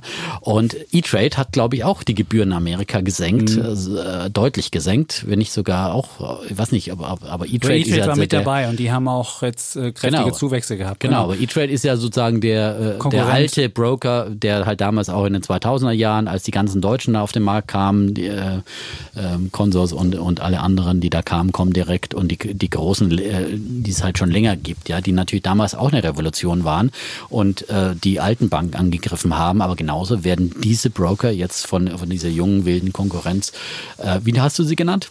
Neo-Broker heißen die. Neo-Broker heißen die aber. Von den Neo-Brokern angegeben. Heißt, heißt aber, weil es ein kleines Angebot nur ist, mhm. weil es halt kein Vollsortiment ist, weil es halt einfach schnell ist. Und teilweise gibt es auch neue, neue Anlagetypen, die einfach sagen, ich kaufe für 100 Euro Amazon. Und das wird ja, du würdest ja sagen, Mensch, Amazon kostet ja 2000. Wie kann ich das für 100 Euro machen? Dann gibt's halt Broker, die dann einen Teil verkaufen und so. Also das ist schon, es ist schon teilweise abenteuerlich, aber es ist halt Kundenwunsch. Und Robinhood hat das geschafft. Die sind noch nicht in Deutschland, die sind nach Europa schon gekommen. Beispielsweise in Großbritannien sind sie. Aber nach Deutschland sind sie noch nicht gekommen. Vielleicht kommen sie auch nach Deutschland. Also es ist auf jeden Fall ein ja, extremer Wettbewerb Wert. natürlich. Ja. Und die Frage ist, wer wird gewinnen? Aber möglicherweise wird es Trade Republic auch sein mit mit jetzt mit der großen Finanzierungsrunde von äh, Peter Thiel, wer weiß. Ähm, kleine äh, Anlageidee dazu. Ich habe mir da äh, jetzt ein paar Aktien gekauft von, von der Sino AG. Das ist ein Düsseldorfer Broker okay. und die kannst du mal nachschauen, wie die aktuell bewertet sind. Äh, äh, die haben nämlich äh, Trade Republic in der frühen Phase finanziert und sind jetzt im Rahmen der Kapitalerhöhung ähm, mit einem Teil ausgestiegen, haben einen Teil verkauft eben ähm, an, an Peter Thiel und dann im Rahmen der Kapitalerhöhung. Wow. Äh, und äh, sie haben aber, glaube ich, noch 11 Prozent. Ich kann es jetzt nicht beschwören hier. Ich habe es bei eurem Sonntag gelesen mhm. und äh, daraufhin habe ich gedacht, Mensch, das ist doch vielleicht eine smarte Idee, da bei dieser Trade Republic äh, mal mit dabei zu sein. Und die haben eine Gesamtmarktkapitalisierung, glaube ich, eben von um die 25 29 Millionen, Millionen 29 Millionen. Ist, ist eine klitzekleine Bude, ja? ja. Muss ich jetzt auch ganz gleich so dazu sagen. So wie Makleraktien in den 2000 genau. ich ja vorsichtig. in den 2000er sind die aber dann teilweise die haben mal abgegangen. 150 Prozent, genau. also 150 Prozent, genau. aber den, den einen Sprung im April haben sie gemacht und seitdem sind Sa sie halt. Das war ja seit der Finanzierungsrunde. Das war der genau. Sprung, das war der Sprung nach der Finanzierung, mhm. weil dann plötzlich berechnet wurde, Moment, euer Anteil an Trade Republic ja von 11 Prozent ja. ist ja schon alleine, ich glaube, 25 Millionen wert, also fast so viel wie eure gesamte mhm. Marktkapitalisierung. Und dann ist es natürlich eine Wette, ob überhaupt Trade Republic äh, funktionieren wird. Aber wenn, kann man natürlich hier indirekt bei Trade Republic einen Fuß in die Tür bekommen. Eine aber extrem, aber Vorsicht, ich will es bloß nochmal sagen, ganz ja. klar, ich habe die Aktien selbst. Es ist eine extrem extreme spekulative Geschichte. Diese Aktie wird kaum gehandelt. Also wenn man die irgendwie da ein Interesse haben sollte, wir geben ja hier keine Empfehlungen, keine mhm. Anlageempfehlungen, keine Kauftipps, wir geben nur Ideen weiter. Wer eine solche Idee aufgreifen möchte, muss auf jeden Fall streng limitiert handeln und nicht irgendwie einfach ja. nur ein, einen Marktorder reingehen, sondern sagen, bis zu dem Preis würde ich die eventuell kaufen wollen. So, äh, ganz klar dazu gesagt und es ist wirklich extrem spekulativ und das ist auch äh, ne? richtig. Aber, aber das ist einfach nur eine Idee, wie man bei, weil ich ich fand es irgendwie für mich so eine ganz kleine äh, Dings da mal. Es sind heute, am heutigen Dienstag, wo wir aufnehmen, also Dienstagmittag haben wir jetzt ja 14.40 Uhr, sind 6000 Stück davon gehandelt ja. worden. Und wenn man sieht, dass die 12 Euro kosten, sind also 78.000 Euro, das ist relativ wirklich kleiner Wert und die Spanne ist riesengroß zwischen genau. Kauf. Also wirklich, wer das machen will, ja, wirklich, sehr wirklich, limitiert. Wirklich, wirklich extrem vorsichtig, ne? Aber da. Machen 5 Millionen Umsatz, haben 25 Millionen Market Cap oder, oder ein bisschen mehr sogar, also ein Multiple von 6 Umsatz, das ist schon stolz. Da muss man naja, aber sie verdienen ja eben im sonstigen Geschäft eben auch Geld und haben dann eben noch diesen Trade Republic Anteil. Ich weiß ja nicht, ob du mit, ob du mit so, ob du mit einem kostenlosen Broker, ob du damit Geld machen kannst. Ich weiß ja nicht, vielleicht ist es ja einfach für die Anleger gut, aber nicht für die, naja, Trade für die Investoren. verlangt ja einen Euro, aber naja, aber ich kannst meine. Du damit Geld verdienen? Ich bin mir nicht sicher. Aber ich bin, ich bin, es ist wirklich auch für mich nur eine äh, extreme Venture-Position. Venture eine ganz kleine, eine kleine äh, Venture-Position, aber das Gefühl irgendwie, da ist ein neuer Markt und da will man vielleicht ein bisschen mit dabei sein. Äh, äh aber wirklich nur mit mhm. klitzekleinem Geld und ganz vorsichtig und äh, so. Das, das sind wir schon beim Thema. Haben wir genug Risikobelehrung gemacht? Ja, ja, ja, ja, ja. Wir, sind, wir sind schon beim Thema. Es geht nämlich darum, dass wir gerade in Amerika, aber auch in Deutschland, wir haben es ja hier jetzt auch gerade live erlebt, so einen, ja, einen, einen spekulativ, ich würde mal sagen, einen mega spekulativen Boom von privaten Anlegern gerade in Einzeltiteln erleben, die sogar den gesamten Markt beeinflussen. Da gibt es Aktien wie Zoom oder Snap oder GoPro oder Groupon oder Zynga oder Nikola schießen in die Höhe und äh, das nicht unbedingt immer ähm, mit, mit den Fundamentaldaten in Übereinstimmung gebracht. Und äh, wenn man das Abbild der Rallye sich mal angucken kann, ist es der Nasdaq, die hat ja schon ein neues Rekord hochgemacht. Und es gibt beispielsweise in Amerika, wie jede gute Rallye oder wie jede gute äh, Sache, gibt's einen, einen äh, spirituellen Anführer, das ist Dave Portnoy. Ich weiß nicht, ob du Dave Portnoy schon mal gesehen hast. Der ist so der, das Sinnbild der Privatanlegerbewegung, ist bei CNBC auch regelmäßig da, macht auch Videos, kann man jeden Tag im Video sehen. Dave Portnoy, musst du dir Echt? unbedingt angucken. Der hat zwei Regeln aufgestellt. Regel Nummer eins ist, Aktien können nur steigen. Und Regel Nummer zwei ist, wenn du Zweifel hast, ob du kaufen oder verkaufen sollst, dann gilt Regel Nummer eins.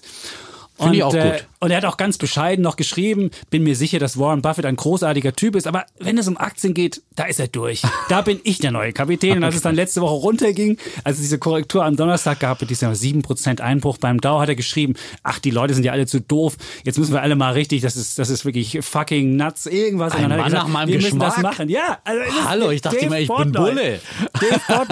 Und lustigerweise, das ist ja nicht nur eine Bewegung, die jetzt äh, durch solche Typen auffällt, sondern selbst Goldman Sachs hat geschrieben, die Erzählung der, von der Stärke von Wall Street versus Schwäche Main Street. Es gibt ja auf Wall Street sind immer die, die, die Investoren und Main Street ist so der normale kleine Mann. Die reale Wirtschaft. Diese, die Realwirtschaft. Diese Erzählung von dem einen und dem anderen und im Gegensatz stimmt ja so gar nicht, denn Privatanlegeraktien haben zuletzt deutlich den breiten Markt outperformt. Dann hat Goldman Sachs so einen, Siehste? so einen Index nicht. gebildet und hat gesagt, Privatanlegeraktien mhm. seit März um 61 Prozent gestiegen, der S&P 500 nur 40 Prozent. Insofern sind sogar die Privaten viel begüterter und viel besser dran. Aber was mich jetzt an dieser ganzen Bewegung äh, wirklich irritiert, sind, dass solche Zockeraktien auch hostieren. Beispielsweise Pleitiers wie Hertz oder JC Penny sind um mehrere tausend äh, Prozent gestiegen. Und welche, welche Entwicklung ich wirklich völlig absurd fand. Hertz, diese Autovermietung, haben ja Pleite angemeldet und haben gleichzeitig eine Kapitalerhöhung. Also im Zustand des Bankrotts machen sie eine Kapitalerhöhung mit Aktien und sagen den Leuten,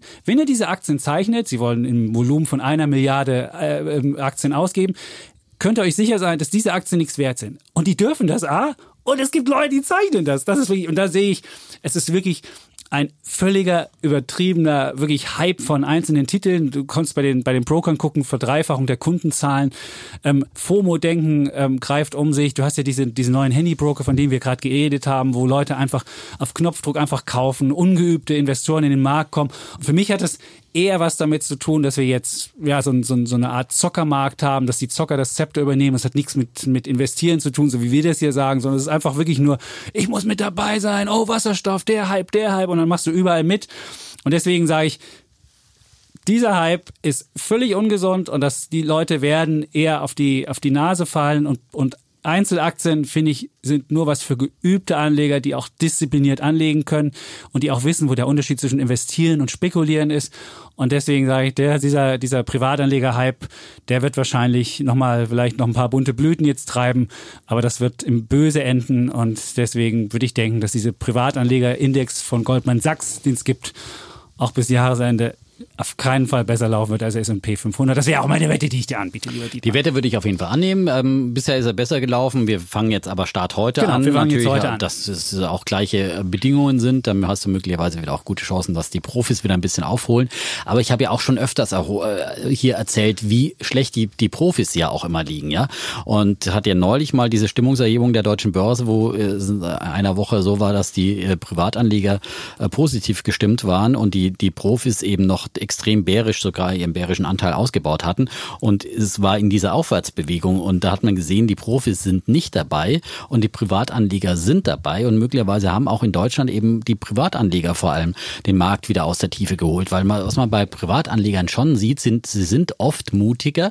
Also gerade äh, wenn die Kurse unten sind, äh, greifen sie beherzter und mutiger zu, weil sie sagen, ach Mensch, das ist ein Schnäppchenpreis. Wenn ich jetzt eine BASF äh, zu dem, dem Kurs kriege und habe hier eine ordentliche äh, Dividendenrendite, äh, BASF zum Beispiel eben auch. Es gibt ja unter diesen beliebtesten Aktien der Aktionär, äh, die Zeitschrift, das Anlegermagazin, hat jetzt nämlich auch in seiner letzten Ausgabe ähm, die Deutschlands äh, Favoriten im Check gemacht äh, und die gucken da auch mal bei Flatex. Flatex gehört ja da zum, zum Reich in Kulmbach, wer da so die beliebtesten gehandelten Aktien sind. Das sind natürlich dann eben auch die großen drunter, wie Apple, Amazon und so weiter. Das sind dann aber eben auch beliebte ähm, DAX-Werte drunter. BASF Bayer ist da mit dabei, Daimler, Deutsche Bank, Deutsche Post, Deutsche Wohnen, so, äh, Deutsche Wohnen auch, ja. ja. Telekom und so weiter, Lufthansa. Äh, aber gerade so also verprügelte Geschichten wie Lufthansa, TUI waren da ja in letzter Zeit immer besonders gehandelt teilweise. Und teilweise sind es natürlich, dann ist auch eine Ballard Power dabei und solche Hype-Aktien. Ja. Also es ist eine bunte Mischung aus zum einen Gewinnern und eigentlich haben wir das ja auch immer als Strategie schon, hast du ja sogar äh, empfohlen, ja. und man sagt, okay, auf der einen Seite auf die Gewinner der Krise, also auf die Digitalisierungsunternehmen, auf die großen Apple, Amazons äh, dieser Welt setzen, die davon direkt profitieren und auf der anderen Seite komplett verprügelte. Zum Beispiel ist hier auch eine Karneval mit dabei, also Kreuzfahrtanbieter. ne? ja. Idee. Ja, ja, ja war ja, auch mal eine Idee, ja, ähm, die auch unter den meistgehandelten deutschen Aktien mit dabei sind.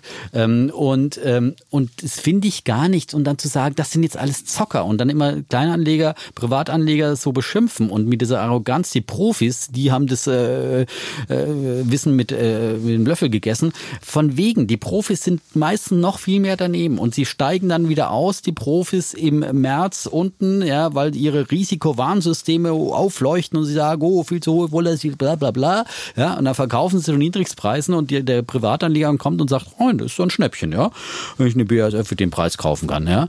Und natürlich muss man da aufpassen, dass das auch Unternehmen sind, die dann auch die Krise überleben, das ist auch klar. Und da muss man auch gucken, dass man äh, nicht zu viel mit großen Beiträgen reingeht, aber oft, glaube ich, ist da der äh, Privatanleger so ein bisschen smarter und äh, guckt auch immer nicht nur auf die Konkurrenz, was die macht, sondern äh, folgt seinem eigenen Bauchgefühl und sagt, wenn ich jetzt hier über mehrere Jahre die Aktie halten will, dann ist das möglich ein guter Einstieg. So, das ist der eine Typ Privatanleger und natürlich gibt es jetzt viele neue und man hört ja auch davon, dass immer mehr junge Leute ähm, einsteigen, auch gerade über diese, äh, diese günstig Broker. Da ist es natürlich jetzt auch wirklich günstig, Aktien zu handeln und ich höre jetzt immer mehr auch aus dem Kollegenkreis, dass die, die Kinder da äh, sozusagen eifrig investieren, teilweise äh, mit 16, 15 und sich total interessieren und alles lesen, was es zu Aktien ist. Und ich finde ich finde es hervorragend, weil es erinnert mich an meine eigenen Aktieneinstiege. Und genauso bin ich eingestiegen. Ich bin nicht über irgendeinen Sparplan eingestiegen, der mich zur Börse gebracht hat und für die Börse begeistert hat, sodass ich dann irgendwann die Börse sogar zu meinem Beruf gemacht habe. Nein, ich bin natürlich über diese Gier da reingekommen, ja, dass man irgendwie damals am neuen Markt und ich bin da ja rechtzeitig dabei gewesen, wo es ja nach, nach oben ging und nicht nur alles geplatzt ist, ja, so äh, Ende der 90er, wo man dann natürlich dann, äh, äh, wenn die, die Sachen um hunderte von Prozent gestiegen sind und sich manchmal verzwanzigfacht haben, deine Aktien und so weiter, äh, wurdest du natürlich immer gieriger. Und dann machst du die Fehler. Und deswegen machen wir ja diesen Podcast, dass wir sagen, okay, Gier ist erstmal gut, finde ich, ja. Um es mit äh, hier, wie heißt der, der Greed bei Wall Street? good. Ja, wie hieß er? Gordon der, Gekko. Gordon Gecko, ja, ja aus Wall good. Street, ja, Ja. Michael Douglas, ja. Sehr Die gut. Älteren können sich nur erinnern, ja. Die Älteren unter ja. uns. Ja. Ähm, und ist ja auch ein menschlicher Zug. Aber dann muss man versuchen, aber Angst und Gier sind grundsätzlich dann wiederum schlechte Ratgeber an der Börse. So. Und man muss ja versuchen, seine Emotionen in den Griff zu bekommen und eben sich irgendwie äh, zu kontrollieren, entweder durch wirklich auch äh, rigide äh, Methoden, an die man sich hält, eben ge- äh, Stop-Loss-Kurse, die man dann einzieht, wenn man so gehypte Aktien kauft. Ja, also aber das man- ist nichts dafür. Dann, dann wirst du immer rausgeschmissen. Also gerade wenn dann du, eine ich Power bin- hast, da wirst du Nein, wirklich ich bin, in zwei ich bin Wochen kein, raus. ich bin kein Fan von, von, Ja, ja. von Stoppkursen grundsätzlich nicht. Dann lieber nur mit kleinen Summen reingehen und sagen, okay, das ist jetzt halt einfach mein, das lasse ich da liegen. Das ist das mein Venture Depot. Venture Capital Ja. und sowas. Oder sowas zu machen, eben zum einen. Aber wenn man jetzt einfach einen Trend spielt als Zocker, man kann traden, ja? Du kannst ein Trader sein und sagen, okay, ich sehe, das ist, da springen viele rein, dann tradest du eine Aktie und ziehst halt deinen Stoppkurs immer nach und hoffst, du, dass du mit dem Gewinn rausgehst. War nie mein Ding. Ähm, ich war mehr, äh, habe auch versucht, so Zukunftstrends zu spielen und möglichst dabei zu bleiben. Dummerweise bin ich bei Amazon ausgestiegen und bei anderen dabei geblieben. Blöd. Ja, aber egal, man lernt, ja. Aber es ist, wäre gut, wenn man nicht so viel Lehrgeld äh, bezahlen muss, dass man dann irgendwann sich abwendet von der Börse und äh, die Schnauze voll hat, weil man irgendwie wieder alles verloren hat, was man eingesetzt hat. Das wäre ganz doof. Und deswegen geht es uns darum, dass ihr, die ihr da einsteigt, dass ihr äh, Lust habt schon und auch damit beschäftigt. Und da finde ich, da gehört die Einzelaktie unbedingt dazu. Wir sagen immer, okay, ETF-Sparplan ist das A und O, das 9 Plus Ultra und das sollte man unbedingt machen. die Basis. Das ist die Basis, ja. Und äh, ich kenne aber auch diese Verlockung, ja. Als ich dann am neuen Markt, dann, dann fängt man an, seine Fonds, die man da irgendwann mal angespart hatte seit Jahren, dann zu kündigen. Und dann habe ich sogar irgendwann meine Lebensversicherung gekündigt, weil ich gedacht, ey, was ist denn Lebensversicherung, die paar Prozent, das mache ich an einem Tag, ja. ja äh, hab haustet, butterste da dieses ganze Kapital rein und irgendwann puff, ja, äh, ist es dann plötzlich wieder weg, genauso schnell, wie sie sich aufgeblasen hat. Und diese Erfahrung sollte man eher mit kleinem Geld als mit großem Geld machen, ja.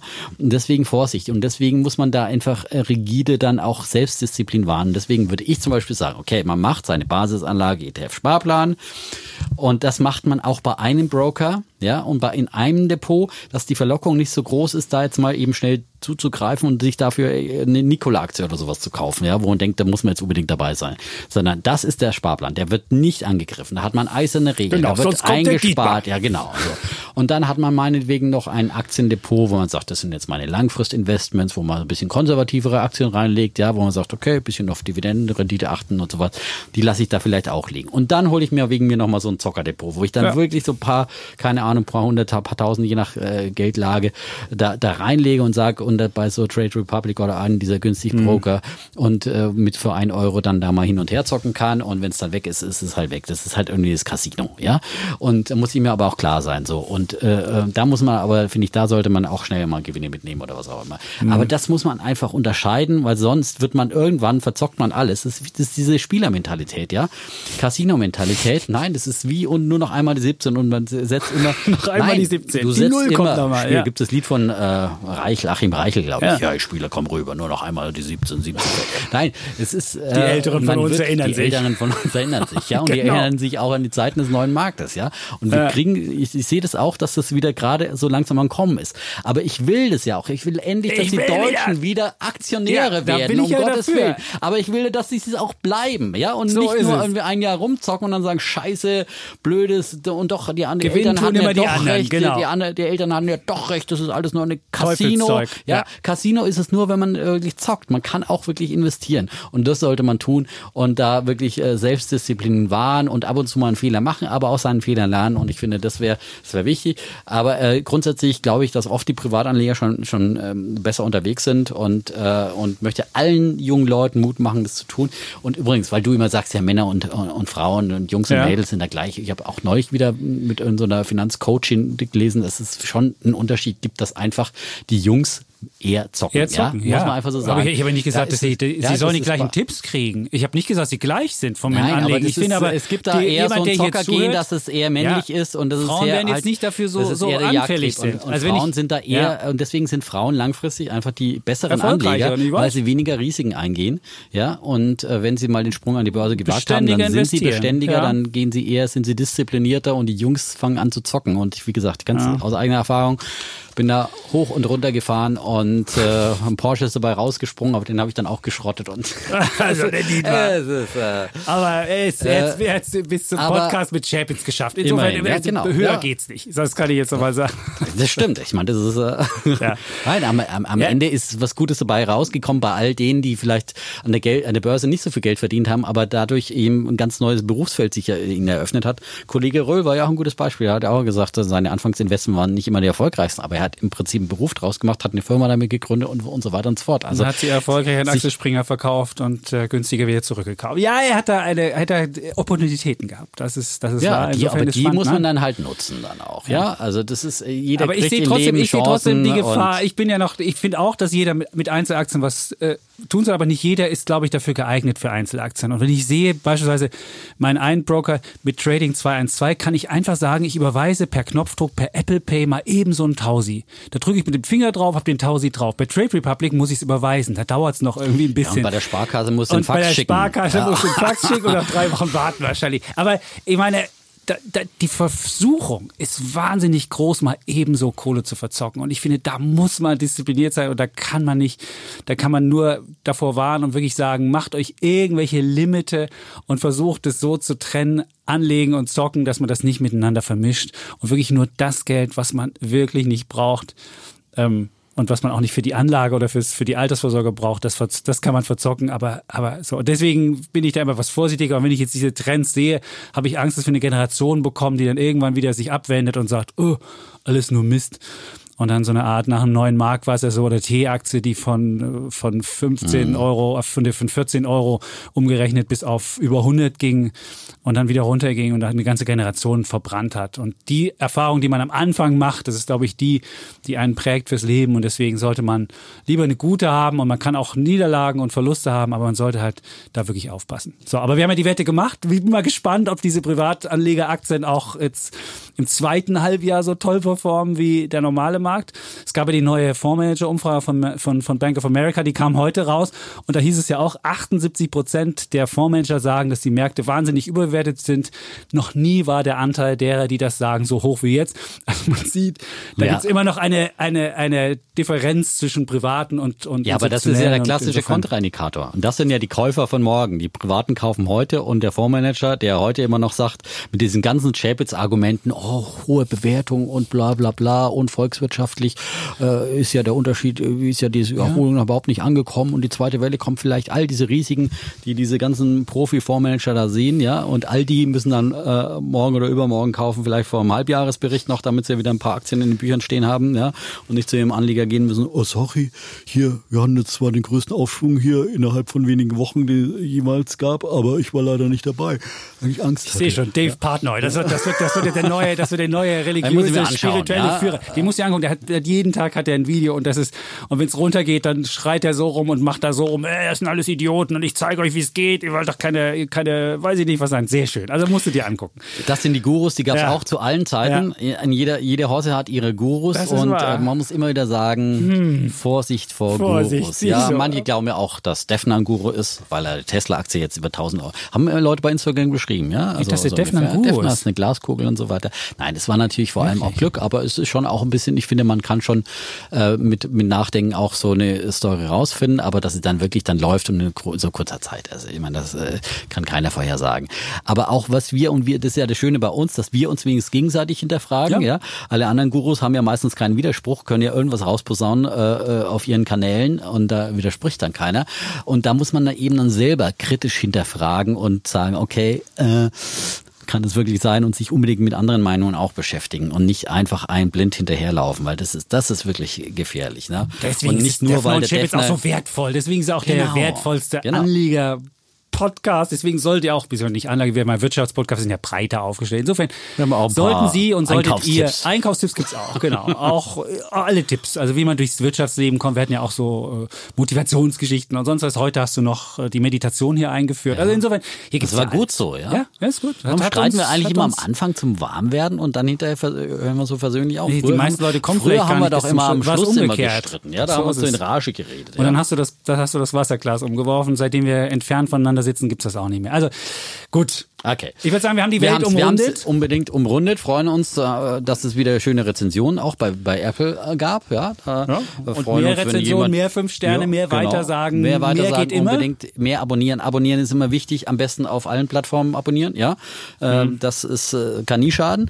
Und äh, dann helft ihr nämlich mit, äh, damit die gute Botschaft von den Börsen aus unterschiedlichen Sichten dann da draußen ankommt und sich noch mehr dafür begeistern. Einfach gerne in der Schule weitererzählen. Ja, ich habe neulich auch zum Beispiel bei Instagram hat einer uns erwähnt, in, äh, als äh, verlinkt und gesagt, Moment, hier hat einer gefragt, was sind die besten Wirtschaftspodcasts und war doch der tatsächlich Defner und Chapitz nicht dabei. Und da hat dann einer unserer Hörer Widerspruch und gesagt. Moment, ihr habt einen vergessen. Defner und Chapitz, Ja. meiner Meinung nach der Beste, ja. Und also sagt es weiter, ja, ja. gerne in sozialen Medien und so weiter. Wir freuen uns, ja. Gut. Und äh, damit die Community wächst. Prima. Dann Gut. Haben wir die Welt umrundet und sagen wie immer Tschüss, und ciao bleiben Bulle, und Bär Defner. und Chapitz.